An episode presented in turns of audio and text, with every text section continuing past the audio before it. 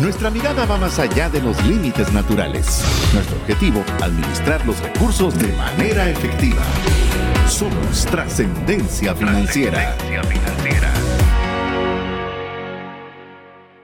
Hola, te saluda César Tánchez y como siempre un verdadero placer contar con el favor de tu audiencia, ya sea que seas de las personas que ha estado junto con nosotros desde hace casi 11 años de estar ayudando a la educación financiera o bien si puede ser la primera vez que estás sintonizando este programa, pues te animamos a que puedas invertir con nosotros este tiempo. Haremos todo lo posible para poderlo eh, retribuir con el mejor contenido posible para darte herramientas para tomar decisiones financieras inteligentes.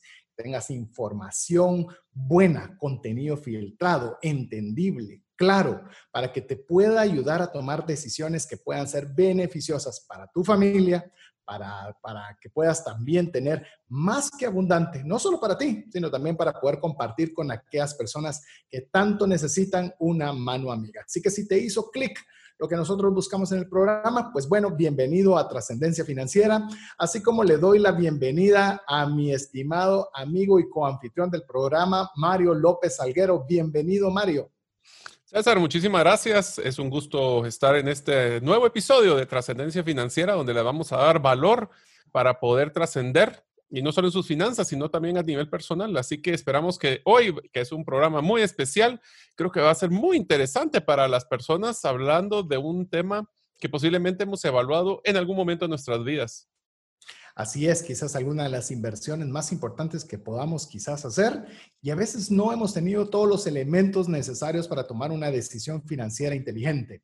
Recién terminamos la serie Criptomonedas, donde hablamos una forma de inversión digital y hoy vamos a hablar de una forma de inversión no digital, tangible, que puedes tocar, que puedes ver y eso va a ser el, el nombre de nuestra nueva serie que es compra de apartamento como inversión. Mira, va a estar bien dirigido. Es apartamento, sea, un lugar dentro de un edificio, pero con el objetivo de inversión. Va a ser una miniserie similar a la que fue la de criptomonedas, en la cual vamos a destinar tres programas relacionados para ello. Van a ser tres ideas relacionadas para invertir en un apartamento como inversión con el enfoque de vivienda, es decir, yo voy a vivir en el apartamento. El segundo va a ser, yo lo voy a comprar, pero para revenderlo o para alquilarlo. Y el tercero, vamos a ver todos aquellos participantes que están involucrados en la compra de un apartamento. Vamos a ver temas legales, financieros, eh, bienes raíces, contratos, financiamientos, todas aquellas cosas que a veces ni preguntamos. Eso va a ser el objeto del tercer programa. ¿Para qué? Para que al final de, la, de terminar y de concluir la serie, queremos decirte que ya tenemos organizado poder hacer un webinar, el cual lo vamos a hacer, déjame ver, es el sábado 27 de junio, de 9 a 11 de la mañana, en el cual será un webinar gratuito. vamos a poner gratis. Eso sí, tienes que tener cuidado porque, porque sea gratuito no significa que va a ser un cupo limitado abrimos solo cierto número de participaciones. Así que si tú quieres recibir el link donde te puedas inscribir y reservar tu espacio, lo vamos a hacer a través del WhatsApp de Trascendencia Financiera más 502 59 19 05 42. Si tú eres parte de nuestra comunidad, ahí te llegará el link para poderte registrar y apartar tu espacio. Y si todavía no lo eres, pues bueno, esta es una de las principales razones para que lo puedas hacer ya. Antes de presentar a nuestro invitado, voy a ser un invitado, no sé si va a estar toda la serie o parte de su equipo también, que va a estar acompañándonos en estos tres programas, te quiero decir algo. Si algo se han caracterizado todas las actividades de trascendencia financiera, es que en menos de una semana están sold out, o se acabaron los cupos. Semana, en días, eh, están guiando vos. Sí, eh, me gusta decir una semana, no seas así, no seas así. Es, pero sí se van muy rápido. Y más aún con el tema que estamos tratando y que va a ser gratuito y con cupo limitado, te animo a que no, no te tardes y reserva tu espacio. Recuérdate que la vía en la cual lo vamos a compartir es vía WhatsApp, más 502 59 19 05 42. Y con esto, de ahora sí, creo, quiero presentarles a Juan Manuel Alejos. quien va a ser nuestro invitado el día de hoy, que es director comercial de Modus Vivendi. Eh, tenemos la colaboración y la participación de uno de los principales desarrolladores de apartamentos en Guatemala, en el cual pues nos va a, en esta ocasión nos va a estar acompañando Juan Manuel. No sé si él va a estar en los siguientes dos o va a estar parte de su equipo, pero son nuestros invitados especiales para la serie. Así que bienvenido Juan Manuel. Muchísimas gracias por, esta invitación, César. Muchísimas gracias, Mario. Un gusto poder compartir este espacio con ustedes y, por supuesto, con, con la gente que nos hace favor de escuchar el programa. Perfecto, bienvenido y gracias, porque a veces pensamos, yo no sé, y tal vez me gustaría arrancar con ese preámbulo, eh, Mario, eh, en el cual yo no sé, pero siempre parte de lo que nosotros enseñamos en el tema de trascendencia financiera es que cuando, de, cuando la compra es de mayor tamaño o de mayor magnitud, pues más consideraciones o más información necesitamos para tomar decisiones financieras inteligentes. Y hay veces que, por ejemplo, compramos artículos o compramos una casa, compramos un apartamento y a veces no nos detenemos a pensar adecuadamente todos los factores que involucran para tomar una decisión financiera inteligente que cuanto más grande es el monto, pues más deberíamos tener información para hacerlo de una forma sensata. Te diría de que el, el, a ver, a veces tomamos, acuérdense que hemos platicado en muchos programas de que nuestra toma de decisiones es más emocional que lógica. Y eso funciona muy bien, hablemos de, de, comprar montos pequeños, pero cuando hablamos ya de montos elevados, sí se requiere un proceso de análisis.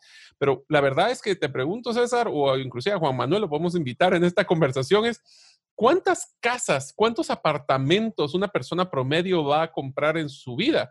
Y la verdad es que yo creo que uno, y si tenemos suerte, tal vez dos.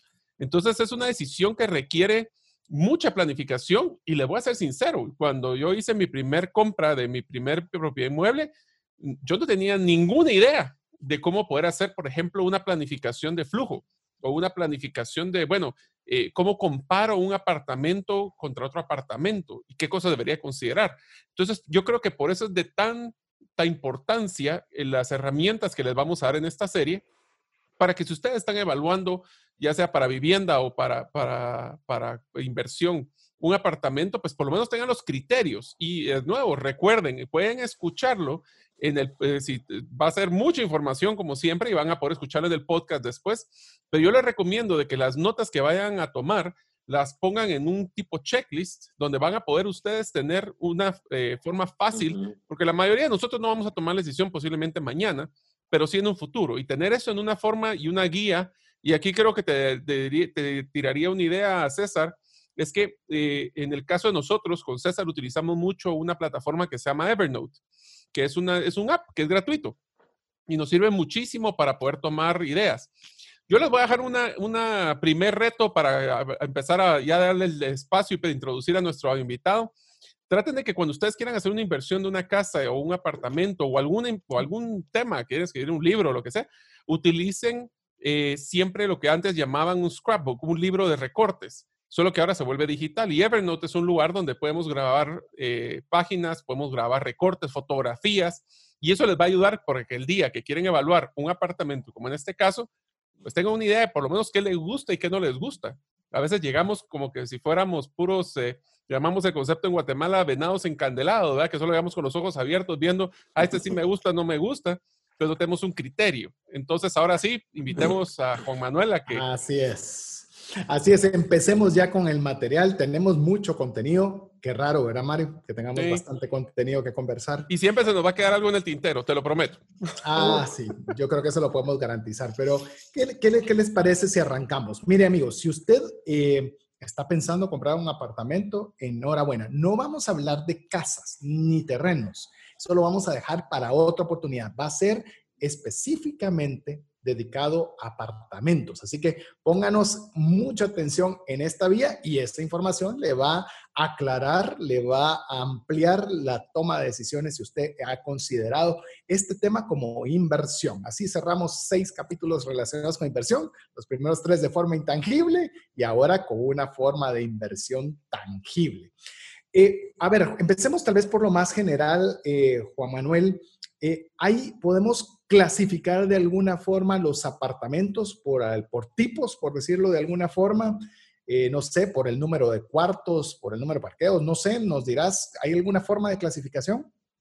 En realidad, no, no existe una clasificación. Digamos que la oferta la ha clasificado de alguna forma, pero lo que se valora es em, que los apartamentos, el desarrollo de apartamentos y la propiedad vertical que hoy día se está dando en la ciudad de Guatemala responde a generar una, una solución real de vivienda para el guatemalteco.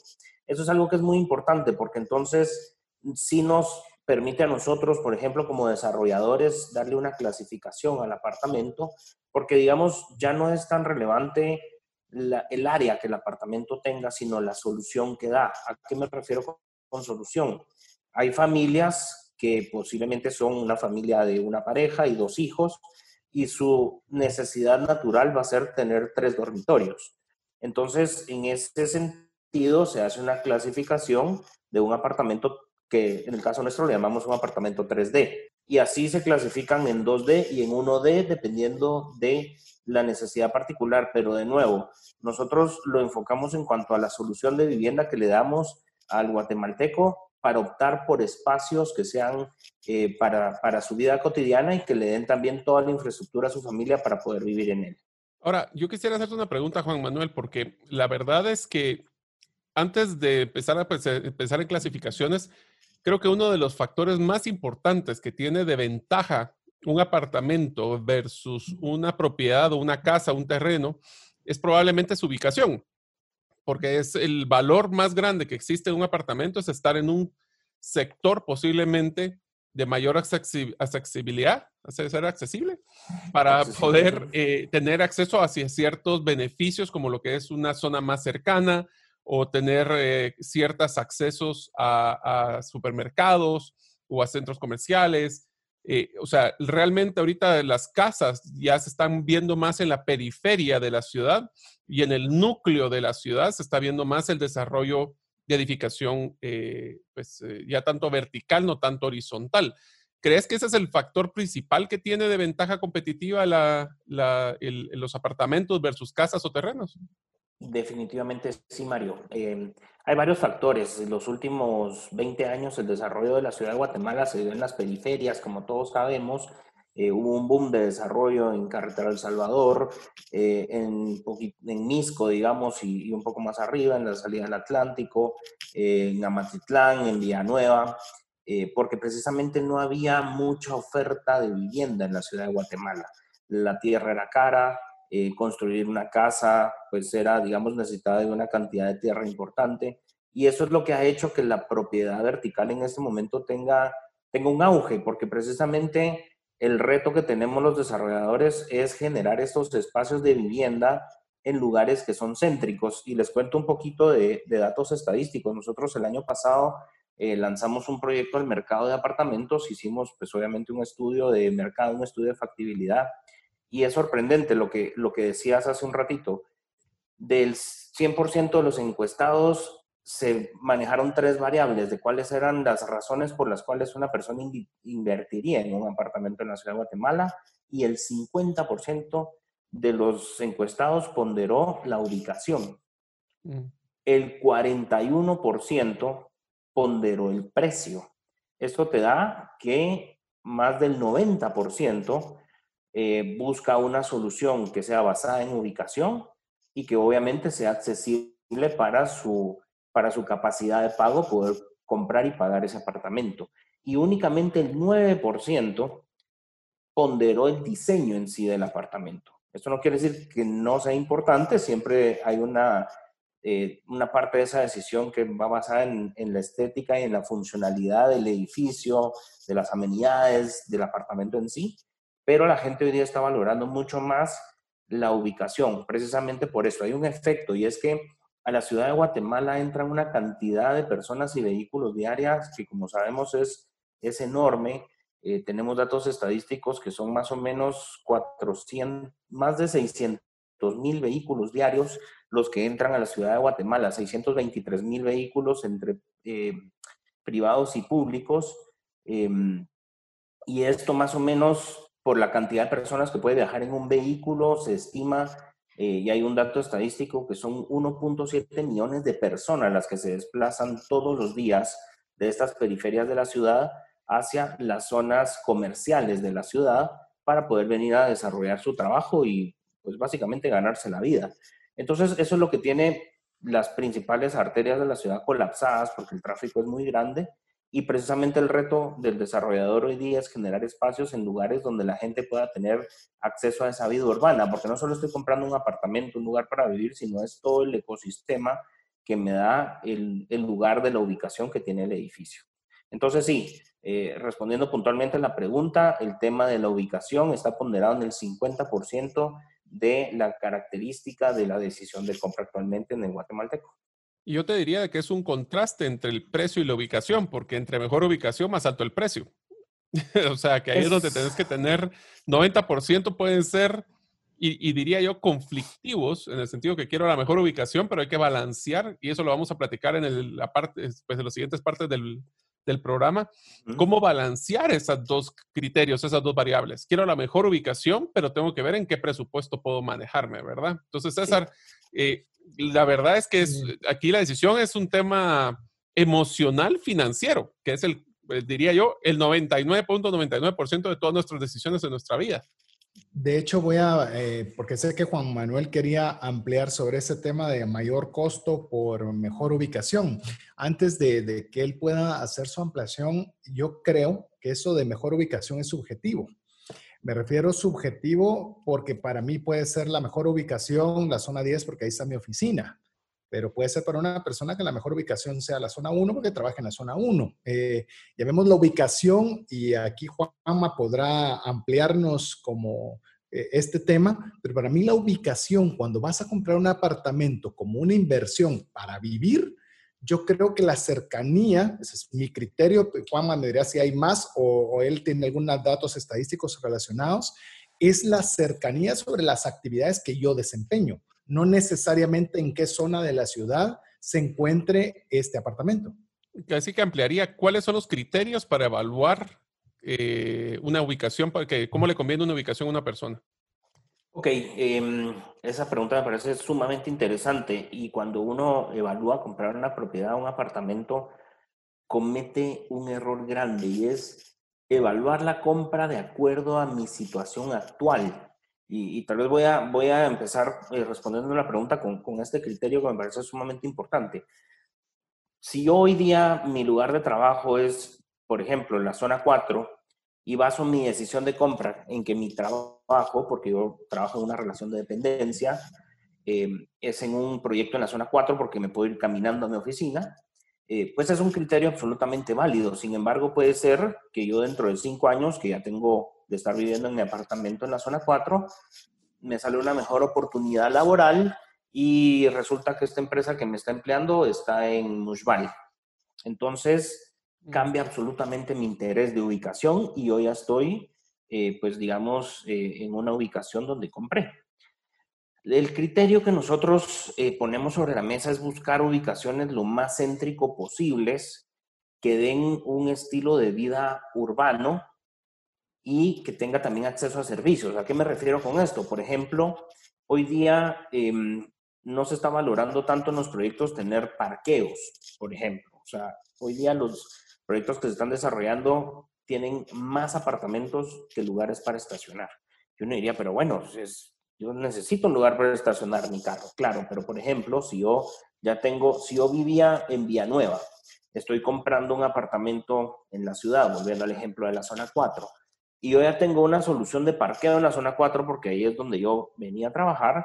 Voy a comprar mi apartamento y ya tengo solucionado el parqueo. Es un criterio que hoy día es válido. Otro criterio que también es válido es, como decía, el acceso a servicios. Un proyecto que tiene, por ejemplo, una estación de Transmetro a menos de una cuadra, también se puede convertir en un criterio interesante para poderme mover dentro de el sistema que Transmetro me está ofreciendo. Entonces, ¿cuáles son los criterios para para poder buscar una ubicación que sea lo más céntrico posible de acuerdo a mis, a mis necesidades actuales, pero también pensando a futuro, eh, pensando si tengo hijos o los voy a tener, eh, también que sea accesible hacia colegios, hacia universidades en el futuro y poder generar toda esa, esa mente de, de, no pensar solo en, en, mi situación el día de hoy, sino poder pensar de aquí a 10 años cuáles van a ser mis necesidades para poder encontrar la mejor ubicación. Definitivamente hay zonas donde el desarrollo se ha dado más en otro tipo de vivienda,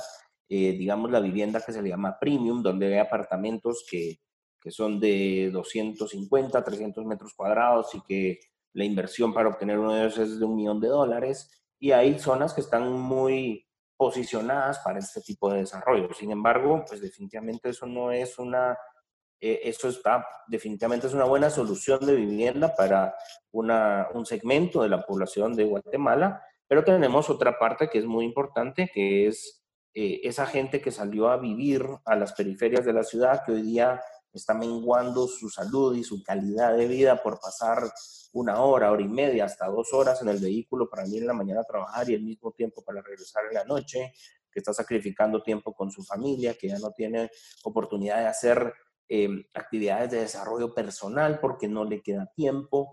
Eh, eso es realmente hoy día donde está un porcentaje muy alto de la necesidad de vivienda que hay en la ciudad de Guatemala y es donde tenemos que pensar que la ubicación tiene que darle esta solución. Hay zonas, insisto, que se han eh, posicionado por el tipo de desarrollo que hay en ellas y realmente lo que nosotros estamos valorando y ponderando hoy en día es que la ubicación donde se va a hacer el desarrollo de un edificio tenga todas las características para darle a la gente una vida urbana y poderle dar cercanía relativa a sus actividades del día a día y proyectadas a 10 años. Qué curioso, eh, gracias por la, la, aclaración o la ampliación, llamamos de información. Eh, yo, algo que promovemos mucho en los programas es como usted lo puede escuchar con podcast y ponerle pausa, es que tenga papel y lápiz. Yo tengo mi papel y lápiz eh, que sigo anotando mis aprendizajes y, y, aquellos conocimientos que no tenía. Incluso, eh, Mario, me llamó la atención lo que decía Juan Manuel respecto del tema de los parqueos. O sea, hoy por hoy nosotros, voy a hablar mi caso, eh, parqueos es casi más importante que el espacio que, pueda haber en un, llamemos como vivienda per se.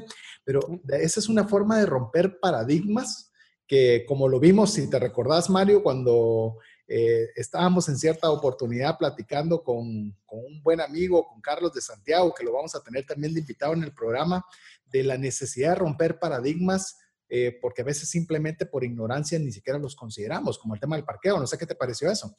Pues mira, creo que están muy acertados. Ahorita te diría de que la mayoría de los apartamentos en las zonas de muy alto valor, en, las, en el centro de la ciudad, por lo menos aquí en Guatemala, ya no están poniendo parqueos como una prioridad. Y es más, te lo ponen con un costo sumamente elevado para desmotivar. Y voy a hacer una, una analogía muy simpática. Eh, Vancouver es una ciudad, es una de las ciudades principales en Canadá y tomó la decisión toda la, como todas las, personas que viven en esta ciudad, hacer la ciudad más verde o mejor, de mayor sostenibilidad ecológica en el mundo. Al punto de que ahorita la mayoría solo están aprobando el 20% de los apartamentos que tengan parqueo. O sea, el 80% no. ¿Por qué? Porque, por ejemplo, en Guatemala, bueno, ahí tienen un sistema de, de transporte público mucho más exitoso, pero aquí ahorita, en zona 14, y que viven ahora en zona 10, que para los que no viven en Guatemala estamos hablando de unos 3 kilómetros, están movilizándose o en bicicleta. Ahorita empezó la patineta eléctrica en Uber. ¿Por qué? Porque inclusive los parqueos, o sea, no solo imagina el parqueo de tu apartamento, sino el parqueo, el, costo que tiene un carro es de tenerlo parqueado, lo que estás pagando en tu apartamento, más lo que te va a costar el parqueo en la oficina, más lo que te va a costar los parqueos cuando tienes que movilizarte. O sea, es muy caro y es mucho más, tiene un mayor impacto ecológico por las emisiones de dióxido de carbono. Ahora, los apartamentos en las zonas principales de Guatemala, así como la mayoría de las ciudades en Latinoamérica y en el mundo, están desmotivando el uso de carros. Ese es uno. De hecho, sí, perdón. Y, te hago, los apartamentos, muchos de los edificios de apartamentos ya se está volviendo obligatorio el uso de poner parqueos para bicicletas con su cadena. De hecho, ya vamos a entrar en detalle en cada uno de esos temas, porque vamos a, ver números, vamos a ver números también, porque eso se puede cuantificar Y por eso es lo importante de, este programa, es darle, darle herramientas para que usted pueda tomar decisiones financieras inteligentes. Habiendo dicho eso, porque vamos a adentrarnos en cada uno de estos temas, porque ubicación, qué debo observar en un edificio o en un apartamento, los costos y todos estos números interesantes, pero solo quiero terminar con una aclaración con lo que decía Mario. El tema de los autos llega al colmo, como usted sabe, yo tengo una corredora de seguros, de que en Canadá se le vende el seguro por día, ya no es por mes, por año, como estamos acostumbrados, porque es carísimo, sumamente caro. Entonces usted, por ejemplo, puede tener su vehículo que solo lo quiere usar el día sábado, porque va a ir a un trayecto largo, entonces contrata el seguro por el día que va a utilizar.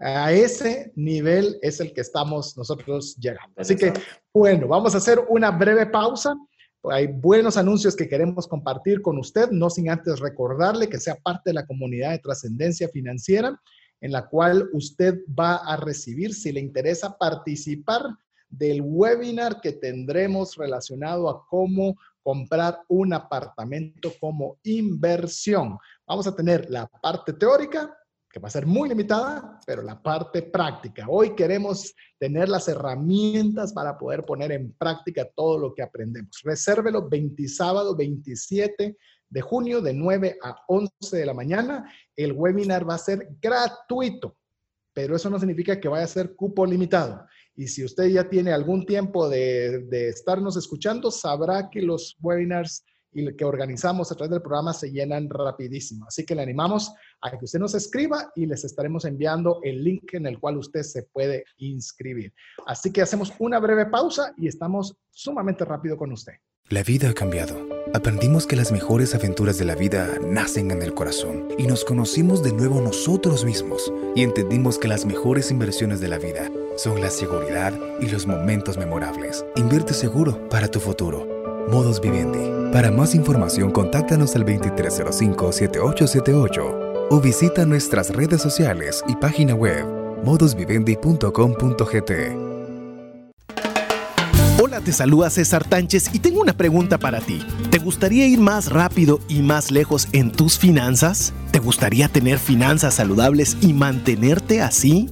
Esa es la razón por la cual te animo a que tú puedas profundizar cinco pasos para una vida abundante y feliz a través de leer este libro con el mismo nombre, más rápido y más lejos en sus finanzas. Estoy convencido que este libro te ayudará a establecer tu propósito, a liberarte de gastos y de deudas y de muchas herramientas que serán importantes para que puedas tener una vida abundante y feliz. Puedes adquirir este libro en las principales librerías de Guatemala y si tú vives fuera de las fronteras de nuestro país, puedes hacerlo a través de Amazon en versión digital o en versión física. Espero que tú puedas disfrutar de esta experiencia para tener una vida abundante y feliz.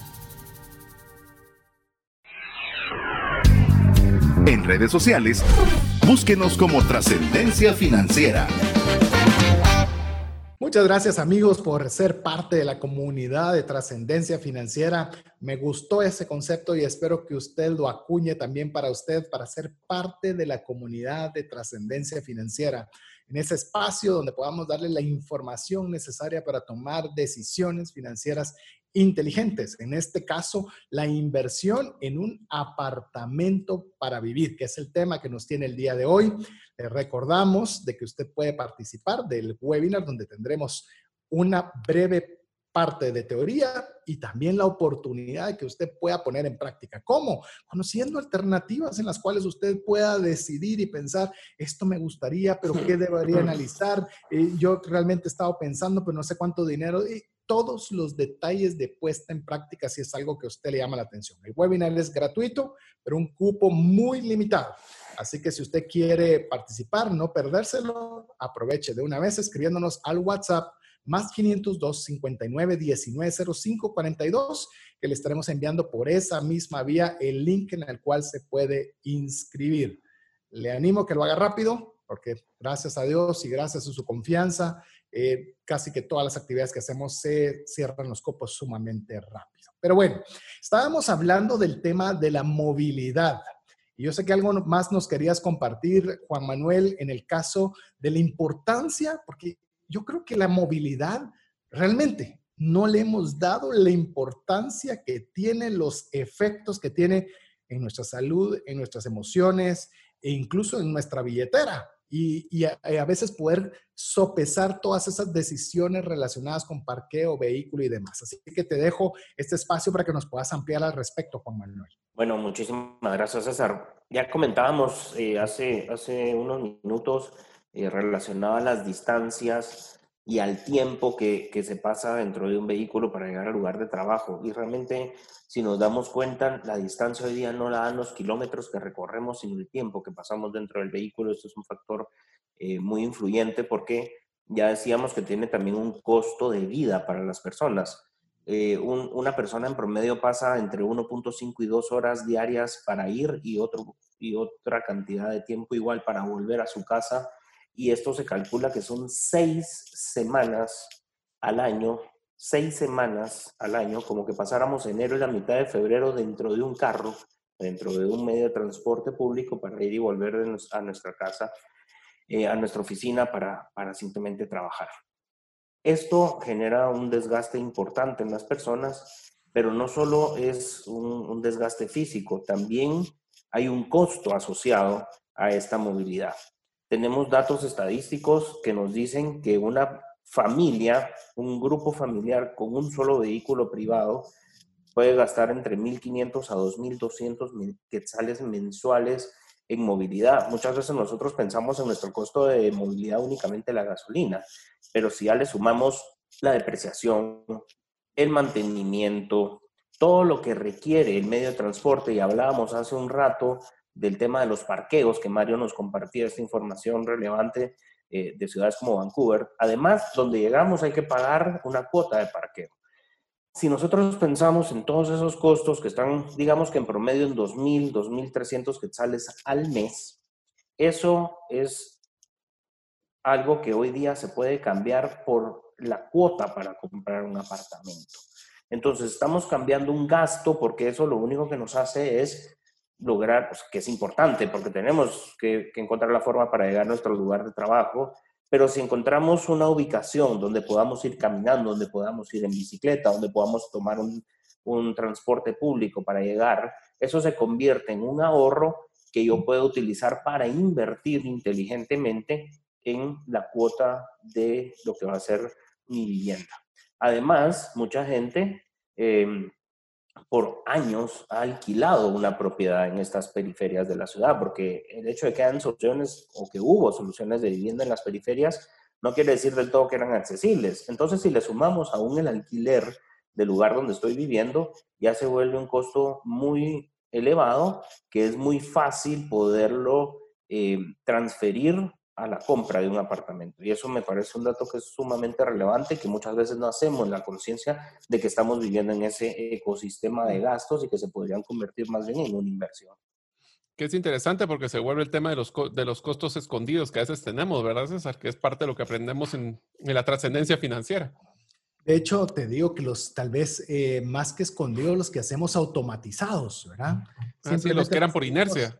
Sí, nos subimos al vehículo, dos horas de camino, regresamos dos horas de vuelta. Si es que no hubo accidentes, si no es que hubo un, un derrumbe, si no es mil factores, y a veces, por ejemplo, nosotros podemos estar sacrificando también tiempo de familia porque uno puede pensar, para irme a meter dos horas de tráfico, mejor me quedo esas dos horas aquí en la oficina haciendo cualquier otra cosa y eh, regreso mucho más tarde. Y eso puede implicar que si tengo niños chiquitos, tal vez ya están dormidos o ya están dormidas y no tuve chance de compartir ni siquiera con ellos. Y como tengo que salir muy temprano en la mañana, pues tampoco los vi en la mañana. Y son cosas que, que simplemente lo hacemos eh, en forma de automático. Y a veces nosotros decimos, la pero eso de apartamentos, comprar yo eh, o invertir. Ahora sí vamos a hablar del tema de inversión en un apartamento. eso, eso de plano no es para mí ya como lo está comenzando a comentar Juan Manuel, pues bueno, con esos gastos automáticos o escondidos, como lo mencionaba Mario, eh, podría uno comenzarlo a analizar. ¿Habrá alguna otra forma de hacer esto? ¿Será que yo puedo economizar de una forma más inteligente y poder vivir mejor, una mejor calidad de vida y puedo gastar lo mismo o incluso menos en algo propio más cercano. Y ese es el objetivo de trascendencia financiera, amigos, de verdad. No solo es salir de deudas, no solo es eh, eh, como el uso adecuado de las tarjetas de crédito, no solo el salir del coronavirus, que todos son temas importantes, pero también hay veces que estamos gastando dinero de forma automática y hay formas más eficientes en las cuales nosotros podamos tener esas herramientas que nos ayuden. Movilidad, la movilidad es crucial. Le voy a poner un dato, un dato sólido. Eh, tuve la oportunidad de compartir con un buen amigo que es guatemalteco, pero que se fue a vivir en su momento, porque ya lo cambiaron de país también, que estaba viviendo en Holanda, en los Países Bajos, para decirlo de la forma correcta. Antes de que la audiencia me diga, no, se dice Holanda, se dice Países Bajos, pues sí. Y él está en una ciudad que se llama Arnhem, o estaba en una ciudad que se llama Arnhem, que ahí estaba la sede de esta farmacéutica. Y la, la casa matriz tomó la decisión de mover de la ciudad de Arnhem, moverla hacia Ámsterdam. Está hablando que en metro, en metro, que mire, si usted ha ido a un metros de primera, eh, yo no he visto mejores servicios de metro en preciosos, en tecnología, en exactos, en todo lo que usted quiera, como lo es los, Países Bajos, en el cual usted tomaba el metro en esta ciudad de Arnhem para lo que es Ámsterdam y era 45 minutos de traslado de un punto a otro, cómodamente sentado, eficiente, todo lo que usted quiera. Y uno podría decir, bueno, es una decisión fácil, me traslado y demás. El que estaba encargado de ver el tema financiero, que, era el, que era el, es el CFO de, de esta farmacéutica, les comentó a las personas diciéndoles, miren, nos vamos a movilizar. Si ustedes quieren movilizarse, les vamos a pagar un 18% adicional por el inconveniente de tenerse que trasladar 45 minutos. Adicional a eso, les vamos a pagar, por supuesto, el traslado en el metro, porque yo sé que es un costo adicional. Mire cómo, cómo piensan estos países. ¿Y sabe cuál fue el resultado? El 90% de las personas decidió no irse por el inconveniente de los 45 minutos que les iba a tomar el traslado. Recuerden que eh, en los Países Bajos es el país que tiene más bicicletas per cápita del mundo. Entonces están acostumbrados a movilizarse a distancias cortas, porque eso de alguna forma ellos lo consideran como una mejor calidad de vida. Digo ellos porque ellos lo están viviendo.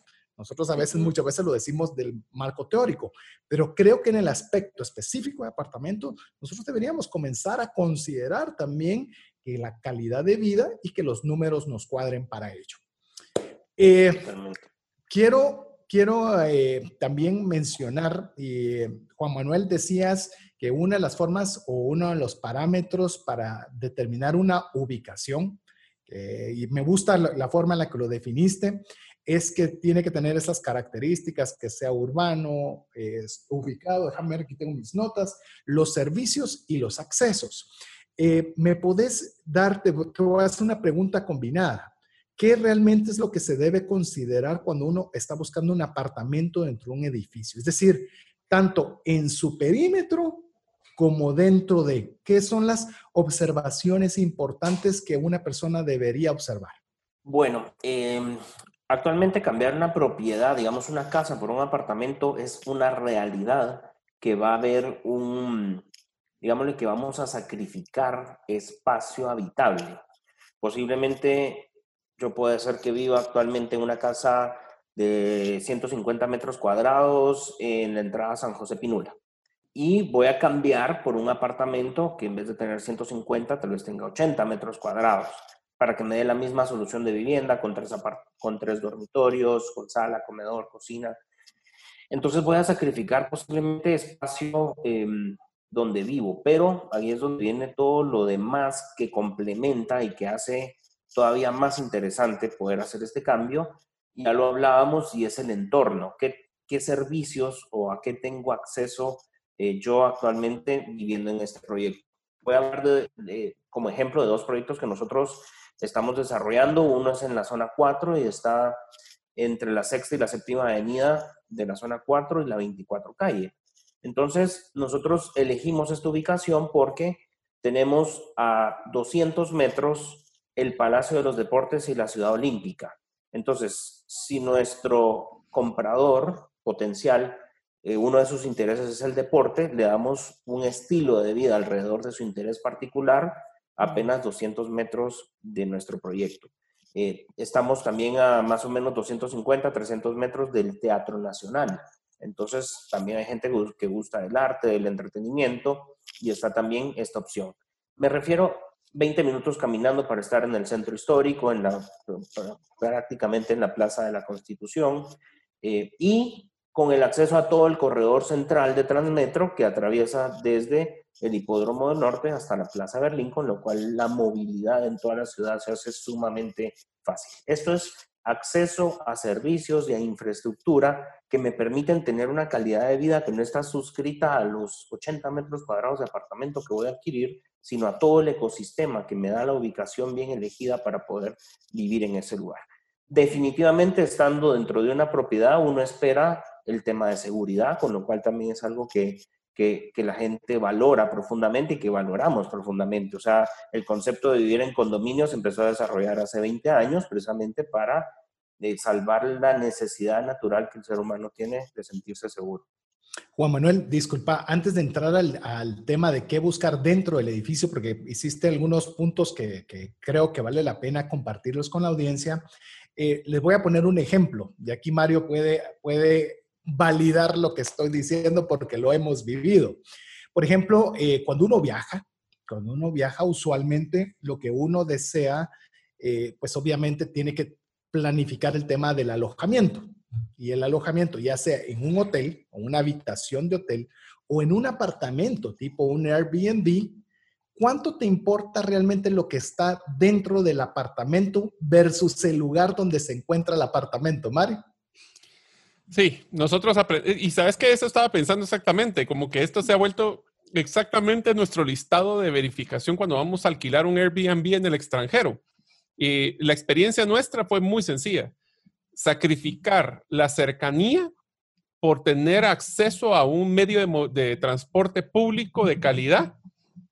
Eso bajaba el costo radicalmente nos quitaba, eh, nos mejoraba la calidad de, las, de todas las cosas que venían pegadas al apartamento, en este caso se llama amenities, ¿verdad? Pero vamos a hablar de eso. Y, y, sí, te digo que fue exactamente el mismo criterio y aprendizajes por las malas, de que a veces es mejor estar un poquito más alejados de los centros turísticos, centros financieros o centros culturales para poder tener mejor calidad de, de, del lugar o el tamaño del lugar disponibilidades, pero siempre con un medio de transporte eh, cercano. Inclusive voy a añadir algo más y ahí, y ahí le paso ya la, la, palabra nuevamente a Juan Manuel. Algo que nosotros buscamos también es que hay alrededor. Es decir, cuando estás, aunque sea en un apartamento pequeño, pero si sales, tienes un café. Si sales, tienes un restaurante. Si sales, tienes un supermercado y que todo sea a una distancia caminable. Y eso es algo que lo pensamos por turismo, pero yo creo que con lo que nos está comentando Juan Manuel, si tienes 80 metros cuadrados, pero puedes tomarte un café frente al edificio, o tal vez tienes un restaurante en el mismo, edificio, eh, pues de alguna forma no necesitas tener tantísimas cosas porque a tu entorno te está ofreciendo espacios en los que no necesariamente los tienes que tener confinados en un apartamento, Juan Manuel. Es correcto, definitivamente. Eso, eso es precisamente cuando nosotros eh, hablamos de una vida urbana, es precisamente eso, poder tener la libertad de tener varias cosas alrededor. También hay un factor que es muy interesante y es cuando se desarrolla una propiedad, se da un desarrollo natural alrededor, porque si actualmente no existe un edificio en esta ubicación, pero yo le voy a poner un edificio donde van a vivir 250 familias. Me genera un mercado cautivo solo generado por la gente que vive en el edificio. Entonces, independientemente si el edificio tiene un área comercial, donde tenés ese café, donde tenés ese restaurantito, donde tenés un, una barrotería, un centro de conveniencia, una, eh, perdón, em, una panadería, qué sé yo, todas las cosas que pueden haber, se empieza a desarrollar también alrededor y eso hace que el sector, no solo se desarrolla la propiedad, sino se desarrolla el entorno. Nosotros vivimos esto y, se los voy a comentar. Nosotros en el 2016 empezamos a desarrollar el edificio del antiguo Hotel Ritz, que como sabemos es un edificio que pasó abandonado por 13 años y que todo alrededor era, eh, era inseguro, No en un lugar bonito, gracias Mario por adornarlo. Cuando, cuando nosotros entregamos Tan, tan, 180 tan fino el nene, ¿verdad? pero es la realidad. Pero después de, de entregar 186 apartamentos en, en el, en el antiguo Ritz, que ahora se llama Centro Vivo, después de la revitalización que hicimos, ahora se desarrolló un ecosistema alrededor donde hay todos estos servicios, donde se volvió un lugar seguro, donde se volvió un lugar donde precisamente hay restaurantes, hay una panadería, hay un café, hay eh, dos eh, agencias de banco, con lo cual también a mí, si yo vivo en el edificio, me facilita incluso todo el tema bancario. Y eso es natural que se dé en el desarrollo de una propiedad. Yo te diría de que si, yo no sé si a ustedes les gusta ver esas películas, esas series en la televisión donde miramos que cómo las parejas escogen qué casa o qué apartamento, yo te diría de que si me llevo uno de los mensajes que es clave es tener claro cuál es el estilo de vida que yo quisiera tener, cuál es ese ecosistema de necesidades que quisiera tener alrededor.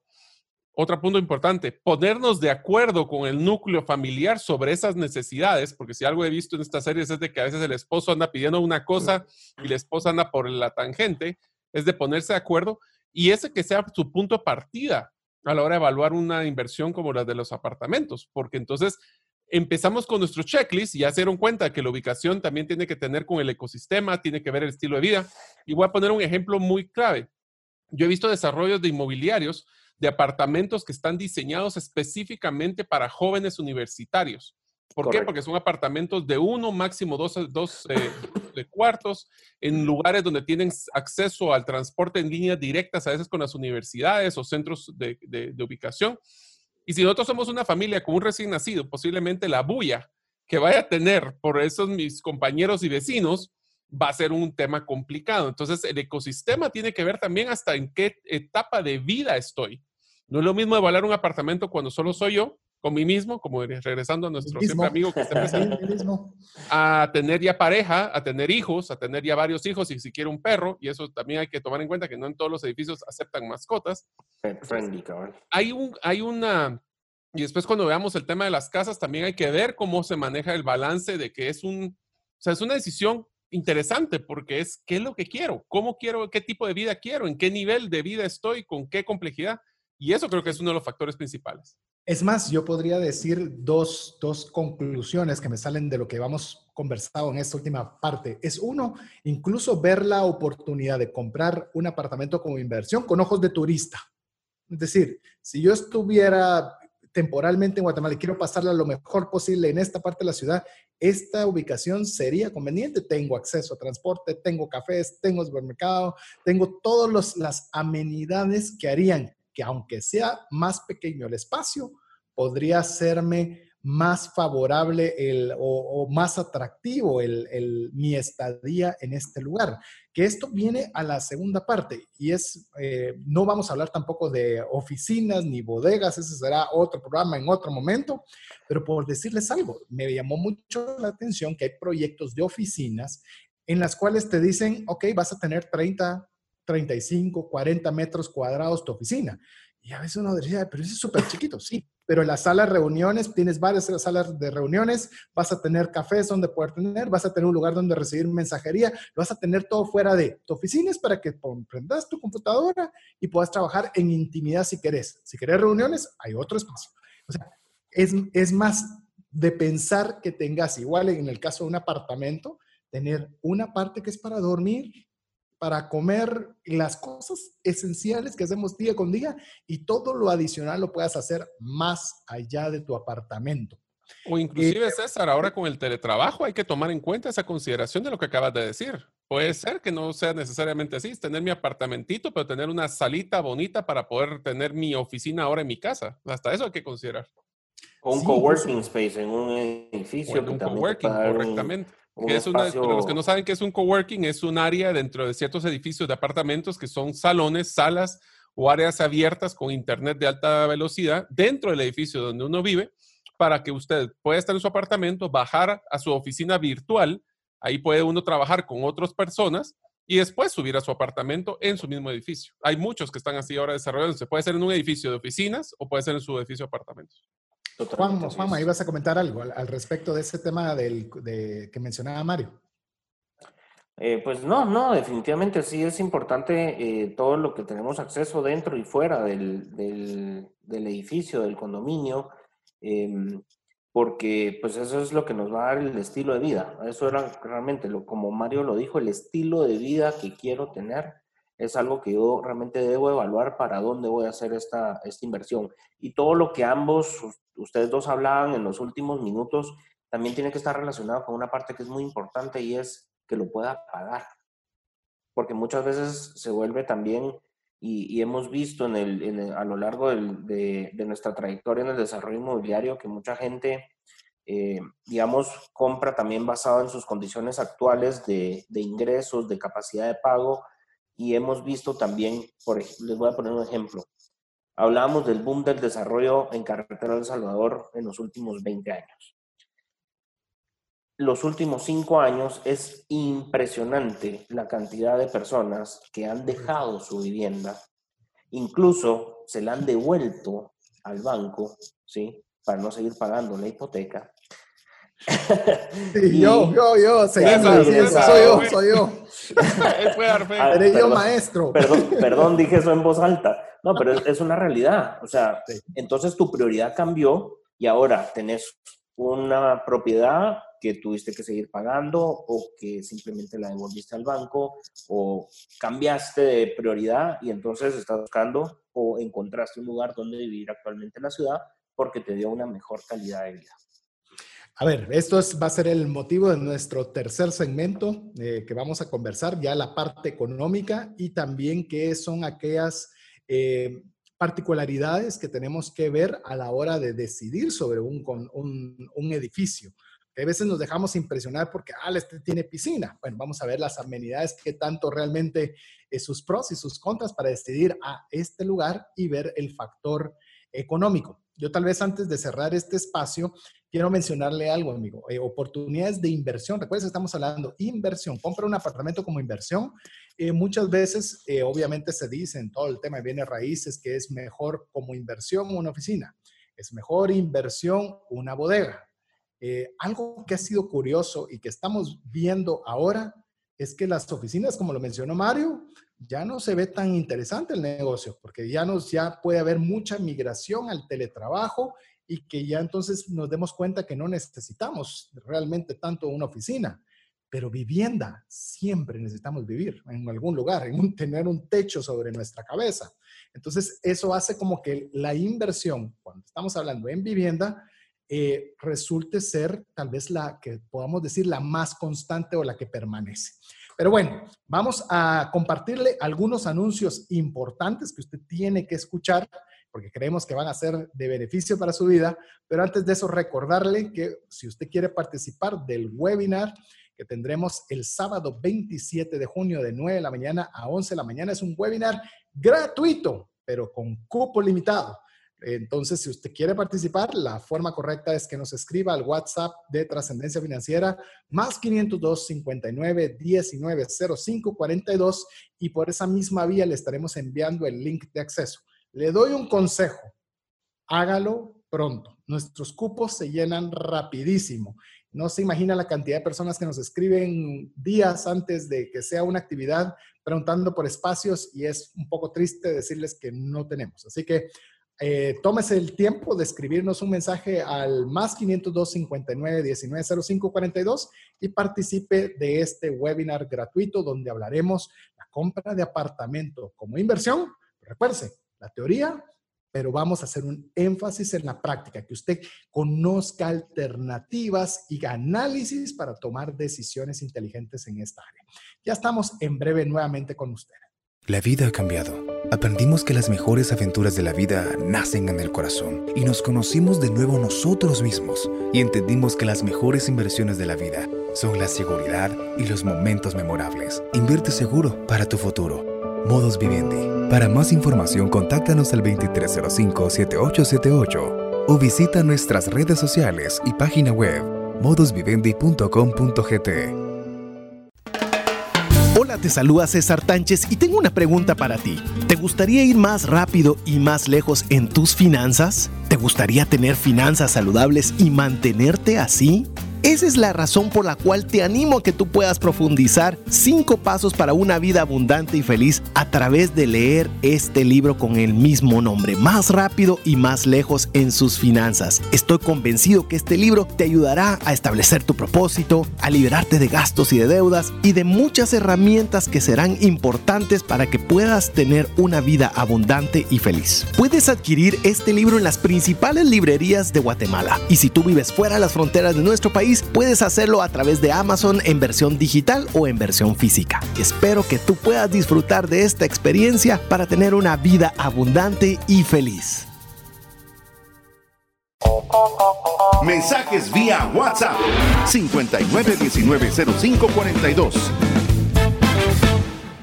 Estamos muy contentos de poder eh, tener este espacio para compartir con usted herramientas en las cuales usted pueda tomar decisiones financieras inteligentes. Y en este caso, cómo poder comprar un apartamento como inversión, pero cuando estamos considerando vivir en él cuando no es para revender ni es para rentar. Eso será el tema que trataremos en el próximo programa. Mientras tanto, es cómo puedo tener esa información necesaria para tomar una buena decisión de inversión en un apartamento para vivir. ¿Qué te parece, Mario?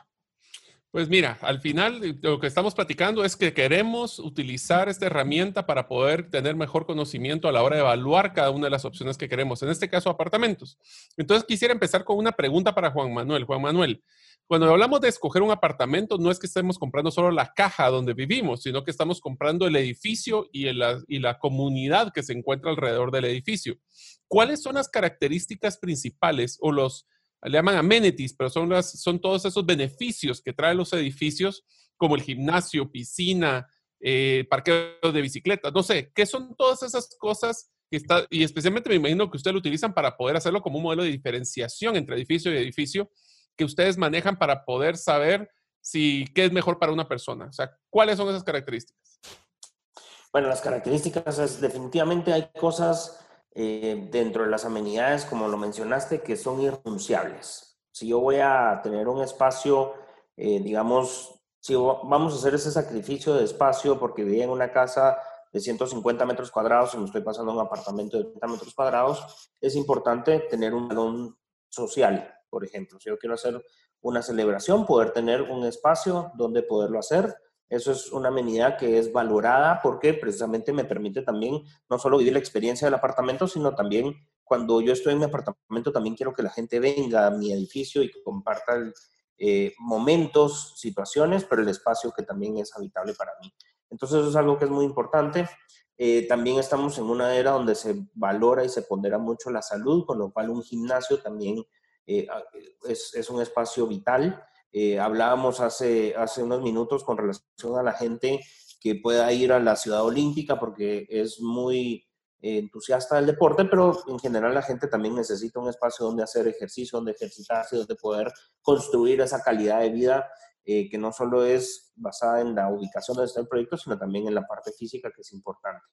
Luego de eso, espacios que aunque sean limitados también son importantes porque, por ejemplo, nosotros promovemos que nuestros proyectos tengan por lo menos una terraza y un área de por lo menos unos 200, 300 metros cuadrados, que sea una terraza verde. Entonces, que sea un espacio abierto eh, donde podamos tener también un estilo de vida al aire libre y que podamos disfrutar de bonitas vistas, eh, que podamos tener lugares también para reunirnos en familia o con amigos. Eso también es algo que es, es sumamente importante. Ahora, por ejemplo, hay cosas que nosotros hemos estudiado y hemos entendido del mercado y es impresionante el desuso en el que puedan caer las amenidades de un proyecto. Y les voy a poner un ejemplo. Cuando nosotros estábamos eh, haciendo la planificación de este proyecto que les hablaba, que es en zona 4, uno de los puntos que discutíamos era, ¿le ponemos piscina o no le ponemos piscina? Y claro, la piscina para el comprador siempre es una amenidad eh, que llama la atención. Tener la piscina en mi edificio te da estatus, te da un estilo de vida, eh, lo, lo pone como, como algo interesante. Y luego del análisis que hicimos y dijimos, no, realmente encontramos estadísticas a nivel mundial, no solo es en Guatemala, pero en América Latina, el desuso de las amenidades de un proyecto empieza a decaer a los 90 días de haber comprado mi apartamento. Es muy pronto el tiempo en el que yo me emocioné, compré un apartamento por X, Y o Z, razones externas, y es tan rápido el tiempo en el que dejo de utilizarlo que más bien se vuelve una carga para mí. ¿Por qué? Porque definitivamente si yo busco un edificio que tiene una piscina, dentro de mi cuota de mantenimiento está el mantenimiento de esta piscina.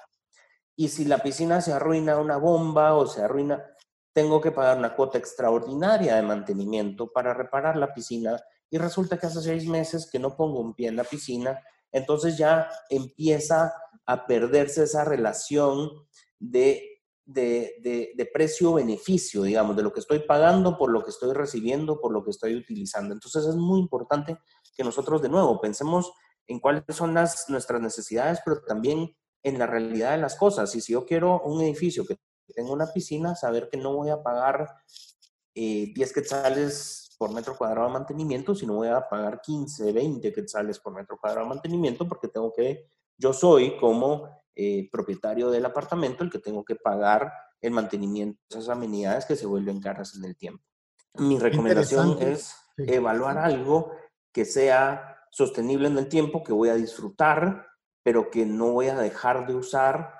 Yo he escuchado, tengo amigos que viven en, en edificios también y me dicen, mira, yo ya ni siquiera voy al gimnasio porque no puedo poner mi música sino yo llego a las 5 de la mañana, pero una señora que llegó a las 5 menos cuarto y puso una música que a mí no me gusta para hacer ejercicio. Y dejas de ir al gimnasio porque la música que está poniendo tu vecino no te gusta y sucede. Entonces es importante evaluar que realmente esas amenidades por las cuales estamos decidiendo y que nos hacen, ahí sí voy a, como, como empezamos la conversación y lo decías Mario, las compras muchas veces son emocionales y no tan racionales. Y me emociona que tenga piscina, y cuando la dejo de usar, lo único que pienso, y ya se vuelve racional, es en el costo que estoy pagando por esa piscina que no uso. Por eso el, objetivo del programa es darle ese conocimiento para que usted cuando llegue a un, a un edificio, usted se vuelva un consumidor informado, un consumidor inteligente, en el cual ve la piscina, así como ver cualquier otro tipo de amenidades, pero está consciente de que esa amenidad le va a tener un costo de mantenimiento. Todo lo que es general para el condominio, pues llámese la vertical en este caso, pues usted va a pagar una parte proporcional del mismo. ¿Eso significa que entonces no tome una, una propiedad con piscina? No, simplemente que la analice si es algo que la va a utilizar. Porque a veces nosotros nos queremos vender, el mí mismo es complicado, el mí mismo nos dice, es que yo voy a comprar acá porque la piscina y así tienen un lugar donde nadar mis nietos y así donde pueden nadar mis hijas y resulta que se van a meter dos veces al año. Entonces, si se van a meter dos veces al año, pues la podemos llevar a otro lugar y no tener que tener la carga mensual de mantenimiento si eso es lo que aplica. Entonces, yo creo que el tema de las amenidades, eh, me gustó la forma en las que lo, lo estableció Juan Manuel. Vea aquellas que son voy a utilizar tu palabra, irrenunciables, me gustó esa palabra. Aquellas cosas que sí para mí son muy importantes que deban tener y aquellas que caigan en la categoría de opcionales, entonces ahí ya decido yo si es algo que puedo prescindir. Hay cosas que puedo prescindir y hay cosas que quizás, eh, llamemos si estoy dispuesto a reducir en espacio, pues obviamente cosas que no quisiera renunciar que eso es algo que quisiera que conversáramos eh, brevemente antes de entrar ya al tema de números. Me comentabas, Juan Manuel, en una, en una comunicación que tuvimos en que curiosamente en uno de los proyectos que ustedes manejan, los apartamentos que se están colocando más rápido son los más chiquitos. Yo hubiera pensado al revés, pero cuéntanos un poco de, ese fenómeno que se está dando eh, aquí, aquí en Guatemala. Gracias, sí, eh, realmente nosotros eh, sorprendidos con este tema, pero realmente, de nuevo, no estamos, no estamos inventando el agua azucarada y voy a hacer referencia precisamente a, a las grandes ciudades. Las grandes ciudades en el mundo, su densidad demográfica ha obligado a las propiedades a hacer espacios más reducidos para poderle dar más soluciones de vivienda a, a la población. Eh, nosotros el año pasado, en agosto del año pasado, lanzamos un proyecto al mercado en la zona 5 eh, con una apuesta muy interesante y es un, un, apartamento de 25 metros cuadrados. Esto viene de, una, de un aprendizaje grande que tuvimos eh, en el proceso de revitalización que se hizo en el centro histórico, eh, después de haber entregado 400 apartamentos en 11 edificios, donde les hablaba hace un momento del antiguo Hotel Ritz. Nosotros en el antiguo Hotel Ritz fue una estructura de un edificio que ya encontramos y que no se podía modificar. Y lo que hicimos es que los, lo que fueron las habitaciones del hotel las convertimos en apartamentos y logramos apartamentos habitables de 35 metros cuadrados en adelante. Y esto nos enseñó que realmente se puede crear un espacio muy eficiente en un metraje, eh, digamos, reducido, pero, pero que realmente da este estilo de vida que, del que mencionamos. Y en, en zona 5, en este proyecto, eh, tenemos una solución de vivienda que es de 25 metros cuadrados es interesante que nosotros, pues ya en nuestros proyectos nuevos, a partir del 2018, estamos eh, construyendo con estructura de acero, no con fundición de concreto. Y la estructura de acero nos permite tener un entrepiso eh, de 3 metros 20 entre suelo y cielo, mientras la, una fundición, un edificio de fundición de concreto, da hasta 2 metros 40. Entonces eso nos permite tener espacios habitables de 3 metros 10 de altura. Y en este proyecto en zona 5, aprovechando esa altura, le hicimos un mezanine, un tapanco, em, donde hay un espacio para una cama. Y es como, como que estuvieras en un camarote, si lo quieres ver así. De hecho, lo estamos entregando con una escalera y con una baranda. Em, y el espacio y las superficies son... Sí. Los invito a conocerlo. Y son 25 metros cuadrados habitables. Pero lo increíble, estos 25 metros cuadrados habitables, más el espacio de, de ese tapanco, eh, que lo que cabe es una cama matrimonial, o sea, es un espacio para subir y dormir. Pero también nosotros entregamos el apartamento con una solución de un mueble funcional. No es un sofá cama, es un mueble funcional que está diseñado para que de día se guarde la cama y sea un, un sillón con una repisa de noche se baja y se convierte en una cama. Entonces es una, incluso una solución de vivienda para una pareja con un hijo. ¿sí? Lo interesante de esta propiedad es que 25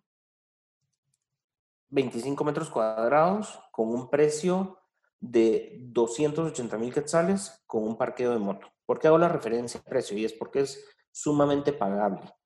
Y eso nos permite, volviendo a lo que hablábamos al principio, tener una cuota de 2.200 quetzales al mes en un financiamiento a 25 años. Entonces, aquí es donde se vuelve una realidad lo que hablábamos, que nuestro costo actual de movilidad, viviendo en las periferias de la ciudad, se puede convertir en una cuota donde yo estoy comprando un apartamento. Y de estos apartamentos, de los 80 apartamentos que hemos eh, prometido en venta durante siete meses, el 55% es esta propuesta de vivienda de 25 metros cuadrados, de los cuales es muy interesante porque ha sido muy, eh, ha sido de mucho gusto para inversionistas, para gente que compra un apartamento para rentarlo, pero también gente que lo compra para vivir. Entonces ha sido bien recibido esta oferta por eh, diferentes grupos de interés en inversión de bienes inmuebles.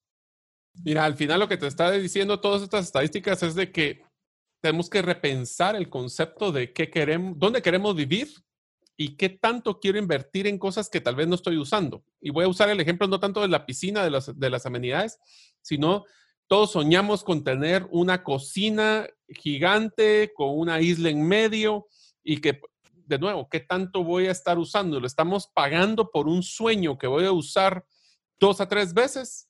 Eh, o es algo que de veras yo debería sacar y voy a usar, creo que la herramienta que me encantaría que todos los oyentes hicieran, que acaba de mencionar César, es agarrar un listado en Excel o en Word o en una hoja y poner todas las cosas, mis sueños, así sueñen a lo grande, investiguen, pongan todo y pongan dos columnas. ¿Cuáles las cosas que son indispensables por las cuales yo, por eso quiero cambiarme un apartamento?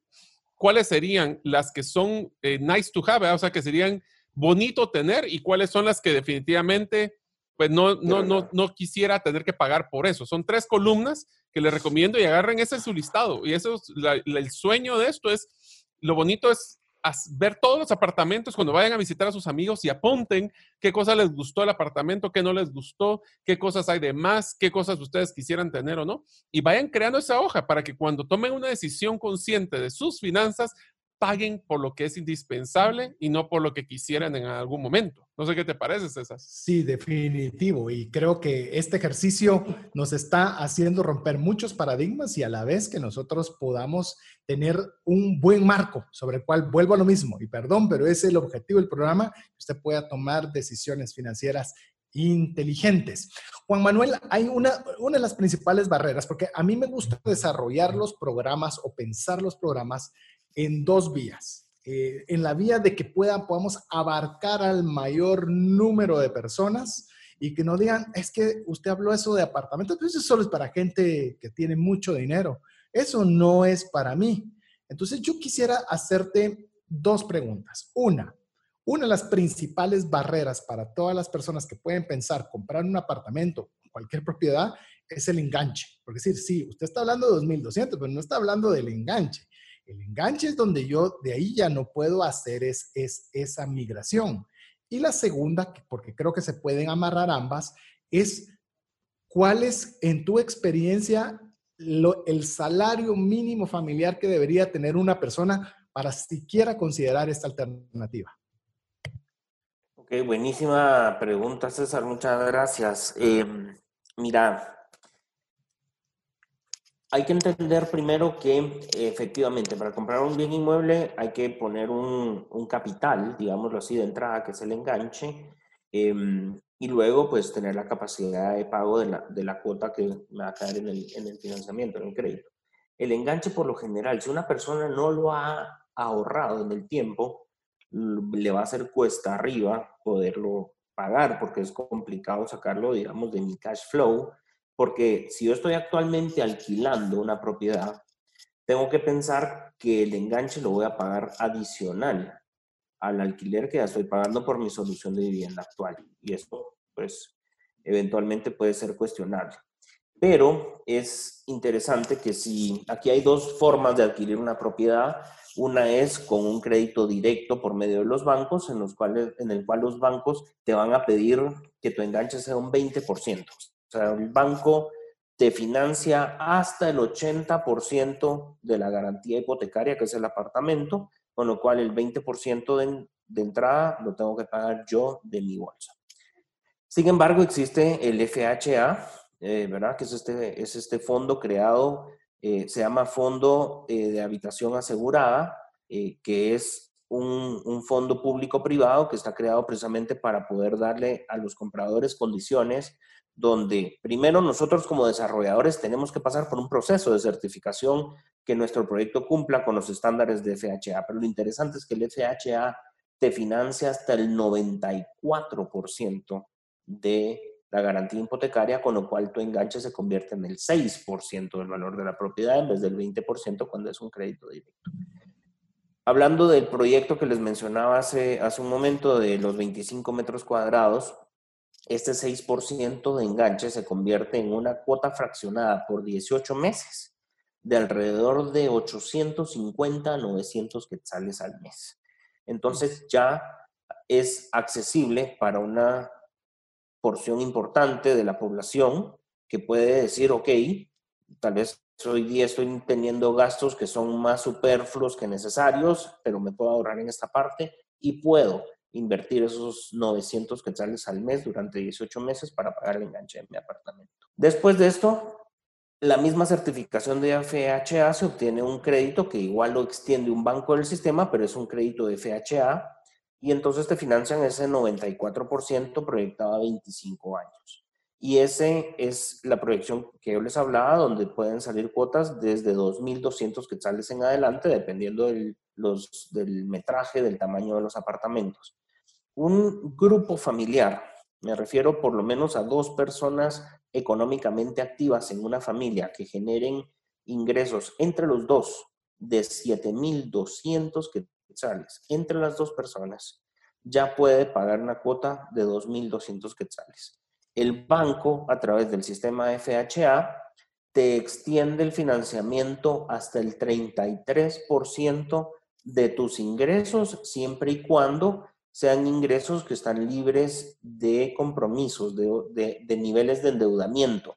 Si yo no tengo deudas actualmente y mi esposa y yo ganamos 7.200 quetzales juntos, nosotros podemos optar por un crédito que me va una cuota proyectada a 25 años de 2.200 quetzales. El FHA tiene también una característica muy, muy interesante y es que tiene un seguro, le llaman seguro de desempleo. Esto quiere decir que durante los 25, 20, 15 años que dure tu crédito, te puedes quedar desempleado dos veces y durante seis meses de desempleo el FHA paga tu cuota para no perder esa propiedad.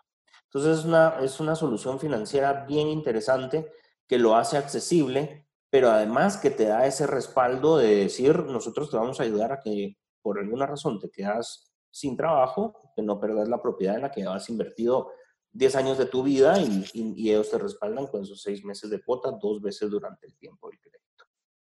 Que es un muy buen paquete porque la mayoría de los bancos no tienen ni el seguro ni te dan más de en apartamentos. Me atrevería a decirte que están en 15, 10, 15 años. Yo no he visto ningún apartamento que lo estén tirando a 20. Entonces, al final esto lo que se créditos a 20. Ya hay créditos a 20. Ah, pues qué bueno, porque yo, yo realmente no había visto ninguno. Pero lo bonito de esto es de que al final del día, como estamos en temas de trascendencia financiera, lo que tenemos que evaluar es cuánto es esa cuota eh, que tenemos que pagar mensualmente. Y después vamos a entrar a estrategias de cómo poder pagar anticipado y cómo funciona con el bono 14 de aguinaldo y todas estas cosas, porque hay estrategias cómo salir estas deudas anticipadamente. Pero lo importante es que evaluemos cuál es la cuota que yo voy a pagar y tomemos en cuenta dos cosas. Acabamos de hablar de la cuota de la, del, del préstamo, la cuota de mantenimiento, que es eso otro que también tenemos que tomar en cuenta, eh, y también tenemos que tomar en cuenta cualquier otro gasto relacionado al edificio, creo yo. UCI, por ejemplo. O el UCI también, impuestos, es cierto. Correcto. Por lo general, en el tema del UCI, incluyendo también ya en los, en los créditos de los bancos. Y también hay que, hay que tener en cuenta una cosa que es bien interesante, y es que actualmente todos los créditos de todos los bancos en cuanto a la vivienda eh, te incluyen dentro de la cuota un seguro de vida. ah, cierto. La, si la persona que, que, lo compró, digamos, ojalá y no sea así, pero fallece en el camino, en el, en el término, no en el término, sino en el transcurso del, del, financiamiento, es la forma más rápida en que yo le puedo heredar a mi hijo o, o al beneficiario, digámoslo así, de, del, del, crédito, porque yo tengo un seguro que lo pongo de beneficiario y se llevaba 10 años de pagar mi apartamento y me faltaban otros 10, en ese mismo momento el seguro liquida la deuda y la pone hacia el beneficiario de este seguro. O sea que también es un tema que hoy día es un, es, es, una inversión muy segura, es, lo que les quiero transmitir con esto, ¿verdad? Que invertir hoy día en un apartamento no solo es una solución de vivienda, no solo mejora tu calidad de vida, eh, no solo te genera, te cambia un costo por un, o un pasivo por un activo al momento de terminar de pagar, sino también es una forma muy segura de invertir hoy en día, porque además hay factores que son relacionados al crecimiento de la plusvalía y otras cosas que también le van agregando valor a tu decisión porque esto es al final una decisión financiera la que estás haciendo de comprar un apartamento. Inclusive ya que estamos llegando al final de este programa, eh, voy, a, voy a dejarte una, dos, dos eh, llamemos supuestos que a veces se dicen respecto a los apartamentos para que de una forma rápida nos des tu opinión. Pero eh, quiero decirle algo más, amigo. A veces también cuando cuanto más grande es su casa, cuanto más grande su apartamento, cuanto más grande el lugar, más cosas le mete y más dinero le cuesta el mantenimiento. A veces miramos como el tema de reducir como algo malo, pero cuando reducimos, también reducimos nuestros gastos, porque tenemos menos cosas que meterle y las pocas cosas que hayan, estoy diciendo pocas en relación a un espacio más amplio, me recuerdo una persona y con esto doy una, una historia rápida y cierro mi, mi intervención, es que tenía una casa muy grande y se pasó a vivir a un apartamento bastante más reducido.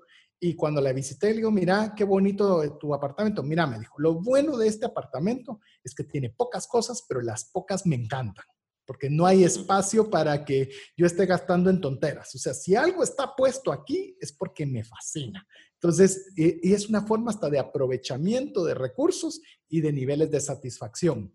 Juan Manuel, antes de terminar, hay dos cosas que la gente pregunta cuando son temas de apartamentos. ¿Estoy comprando aire y la segunda, ¿y qué pasa con los terremotos? ¿Qué pensás sobre esto?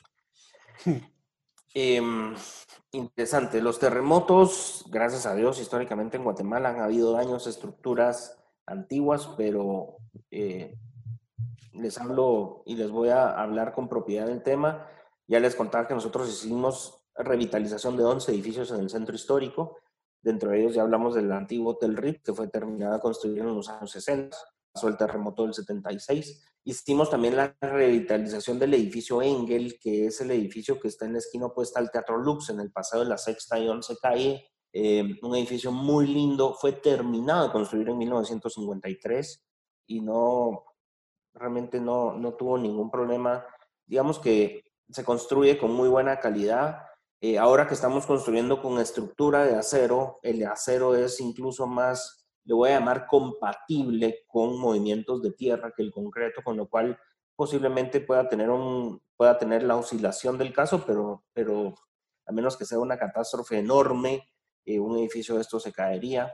Em, entonces no estás comprando aire, estás comprando un espacio real, un espacio que va a ser habitable en el tiempo, pero que además hoy día, cuando un edificio se conforma, nosotros hacemos algo que es en el transcurso del desarrollo y es el régimen de propiedad horizontal, que es el que nos permite hacer también el reglamento del condominio, porque eso también es muy importante, velar por los intereses comunes de la gente que compra y que va a vivir en el edificio que después sea fácil ponerse de acuerdo a través de una asamblea, de una junta directiva, etcétera.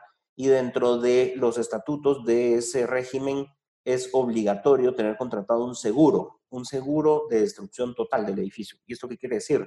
Esto quiere decir que si el edificio se cayera, además de que sería una tragedia no deseable, pero el seguro está obligado a volver a levantar el edificio como estaba, con lo cual no vas a perder tu propiedad, sino que el seguro la va a rehacer. De nuevo, no queremos que esto suceda, suceda nunca en la vida en Guatemala, em, pero digamos, en México tuvo un sismo muy fuerte, sabemos, hace poco, y se cayeron edificios, y estos seguros están obligados a volverlos a levantar, cosa que no se pierde tampoco esta inversión que yo hice eh, en el tiempo. Y la otra pregunta, César, disculpa, me, No, me la respondiste ambas, que si estabas comprando aire y el tema del de qué pasa con un terremoto. Ah, de los sismos y de los terremotos. No estamos comprando aire, usted está parado sobre algo y a veces tal vez lo que no estamos comprando es un terreno, estamos comprando un pedacito proporcional entre todas las partes de ese terreno.